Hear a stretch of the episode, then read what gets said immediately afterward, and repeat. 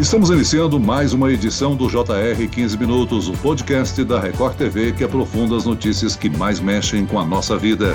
O Jornal da Record exibe nesta semana uma série de reportagens que mostram como o Brasil falha nas investigações para punir crimes de homicídio. Erros na perícia, na apuração e até mesmo a burocracia fazem com que muitos criminosos fiquem impunes. O que é preciso para mudar essa situação? Eu converso agora com o promotor e membro do Conselho Nacional do Ministério Ministério Público em Brasília, doutor Antônio Henrique Suxberg. Bem-vindo, doutor. Muito obrigado, Celso. Um cumprimento especial a todos os ouvintes do nosso podcast. E quem nos acompanha nessa entrevista é o repórter da Record TV, que está à frente dessas reportagens, Fábio Menegatti. Olá, Fábio. Oi, Celso. É um prazer estar novamente aqui no podcast. Essa série de reportagens tem sido um desafio, viu? Imagina só, de cada 10 crimes, sete ficam sem resposta. É, nesses dias, nós abrimos a série de reportagens mostrando um assassinato bárbaro que houve na cidade de Catanduva, em que quatro dos envolvidos estão detidos, porém outros quatro estão soltos, o que deixa a família naturalmente numa situação completamente fragilizada. No outro capítulo da série, que eu também participei, é, nós mostramos a parte extremamente moderna e ágil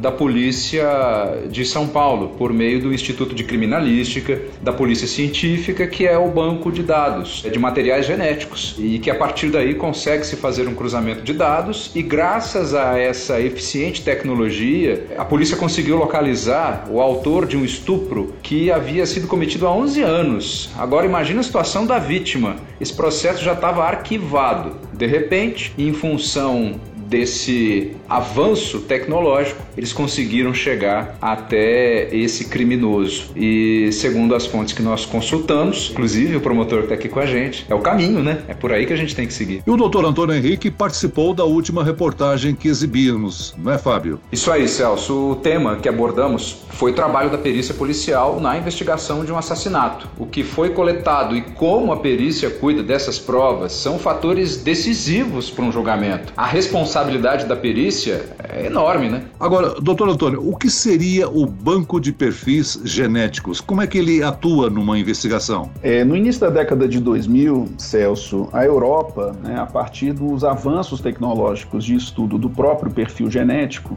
começou a implementar de maneira massiva né, os bancos de perfis genéticos. A temática chega no Brasil por meio de alterações promovidas especialmente no ano de 2009 em duas leis, na Lei de Identificação Criminal e na Lei de Execução Penal. O que é a identificação pelo perfil genético? A partir do material colhido de uma pessoa de maneira indolor, é bom que se diga, né? Hoje a técnica utilizada é um cotonete que colhe a saliva da pessoa. É, essa pessoa passa a ser identificada pelo perfil genético. É uma, é uma identificação qualitativamente mais rigorosa, como fazíamos antigamente com a digital, né? Com as impressões papiloscópicas, como passamos a fazer com a biometria, que é uma maneira de medição a partir de características físicas que podem ir desde a sofisticação de uma íris do olho ou até mesmo o formato do rosto de alguém, a identificação do perfil pelo perfil genético hoje é a maneira mais exata, mais confiável de se proceder à identificação de uma pessoa. Então, essas alterações legislativas permitiram não apenas a regulamentação das hipóteses em que essa identificação seria feita das pessoas a elas submetidas, como igualmente o regime legal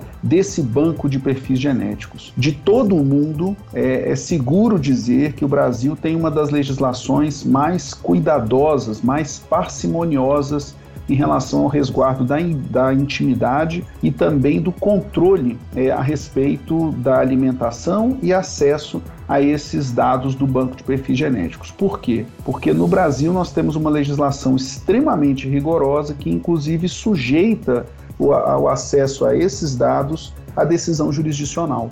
Doutor Antônio, o trabalho da perícia policial numa investigação de um assassinato, coletando o cuidado da perícia com essas provas, são fatores decisivos para o julgamento, né? Ou seja, a responsabilidade da perícia é enorme. A perícia, ela nada mais é do que o tratamento técnico dos vestígios deixados por uma infração. Então, o trabalho pericial, que, que é importante destacar, né? Ele pode se dar tanto em expertises como seja a engenharia civil, a física, ou até mesmo o conhecimento médico técnico, ele pode dizer respeito tanto à aferição da gravidade de uma lesão experimentada por uma pessoa, como a definição de uma razão de morte, ou até mesmo a compreensão da dinâmica do evento a partir do que seja a leitura do local. Quando a gente trata, por exemplo, de crimes violentos, como é o caso do homicídio, muitas das vezes a dinâmica do evento é muitíssimo compreendida a partir desses estudos, dessas discussões técnicas sobre os vestígios. O senhor abordou na reportagem de ontem uma falha na identificação de suspeitos, né? Qual é a origem do problema? Nós hoje não dispomos né, da utilização maciça da, da, de instrumentos técnicos na investigação. A investigação no Brasil, ela, ela hoje é, é muito carente, ela é falha, ela tem baixos índices de resolução de fatos criminosos, muitíssimo porque ela ainda reproduz uma lógica cartorial, ela ainda reproduz uma confiança excessiva nos relatos orais e usa de maneira tímida a, a, os avanços hoje tecnológicos e científicos para poder se elucidar crimes. Né? Então, é, a matéria televisiva falava do banco de perfis genéticos, que em contextos como o brasileiro guarda tão ou maior relevância, nem tanto na elucidação de crimes que você não sabe a autoria, mas, sobretudo, acho que esse é um, um fator importante que às vezes passa ao largo da compreensão do grande público. É como um elemento esculpante. O que, que eu quero dizer com isso? Como um elemento que afasta falsas falsas suspeitas. E aí, uma, uma investigação técnica, muitas das vezes, ela se mostra mais hábil, né, melhor para eventualmente isentar pessoas que nada têm que ver com aquele fato criminoso. E o que seria o correto em uma investigação para evitar erros de identificação de suspeitos? Menegatti, um dos elementos mais importantes, especialmente na investigação de crimes violentos, se dá em relação à primeira resposta à notícia do fato criminoso. Né? Então, o que, que eu chamo de primeira resposta? O momento em que a polícia alcança o local, preserva o local desse crime, colhe os relatos naquele momento ali, é, exatamente após o crime, e a partir disso, então, permite um melhor trabalho técnico-científico. Então, laudos de exame de local de morte violenta é, os próprios laudos cadavéricos, os exames que são realizados nos vestígios do fato criminoso se mostram fundamental para uma investigação de qualidade na apuração de crimes violentos. O que hoje nós temos é a existência de meios técnicos extremamente é, eficazes para a elucidação de, de, crimes, mas, no entanto, é, esses elementos técnicos não chegam a todos os crimes, a todas as investigações. As investigações que dispõem desses elementos técnicos andam muito bem e têm uma taxa, um, dados de resolutividade muito elevados mas desafortunadamente não é essa a regra ou a linha geral das investigações criminais no Brasil. Agora, doutor, você defende um aprimoramento no aparato tecnológico para investigação de crimes graves? Como é que a tecnologia pode ajudar? Minegatti, a gente tem a necessidade de um ajuste institucional e igualmente um ajuste estrutural.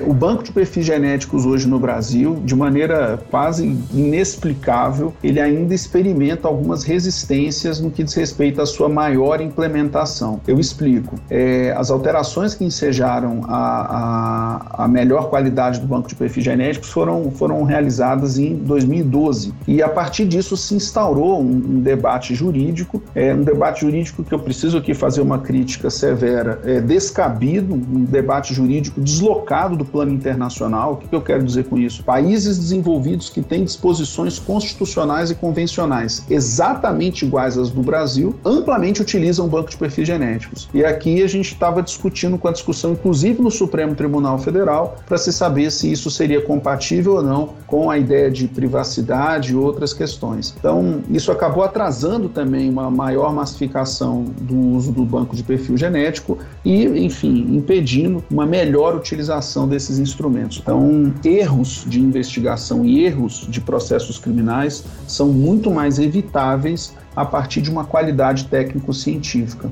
O senhor apontaria então que o Brasil está muito distante de outros países europeus ou dos Estados Unidos em relação à tecnologia de investigação criminal, as ferramentas? Estamos bastante atrasados. Não porque não tenhamos esses elementos ou conhecimento, temos, mas é estamos atrasados na medida em que eles não observam uma aplicação linear, não chega para todos. Eu não preciso nem levar em consideração o contexto de países ricos, digamos assim. Se eu olhar para a América Latina, por exemplo, comparativamente com o Chile, que é um país aqui do lado, a situação do Brasil é, é, é, reclama, pede urgência na, em reformas e aprimoramentos. Doutor, sobre os crimes violentos, sabemos que muitos dos acusados, mesmo com provas, são inocentados ou até são condenados, mas jamais passam um dia presos. Por que que isso acontece com a gente? Menegatti, tem uma, uma, um problema aqui que eu, eu não posso deixar de contar quase que com um tom jocoso, né? Minha formação é em Direito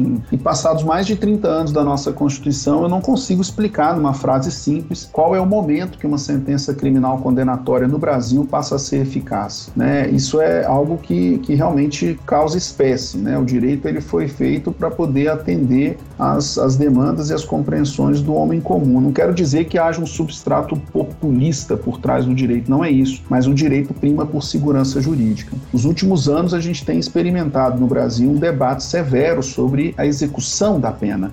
O Supremo nominou isso como execução provisória da pena, vimos essa discussão ao longo do ano de 2016, depois entre 2019 e 2020.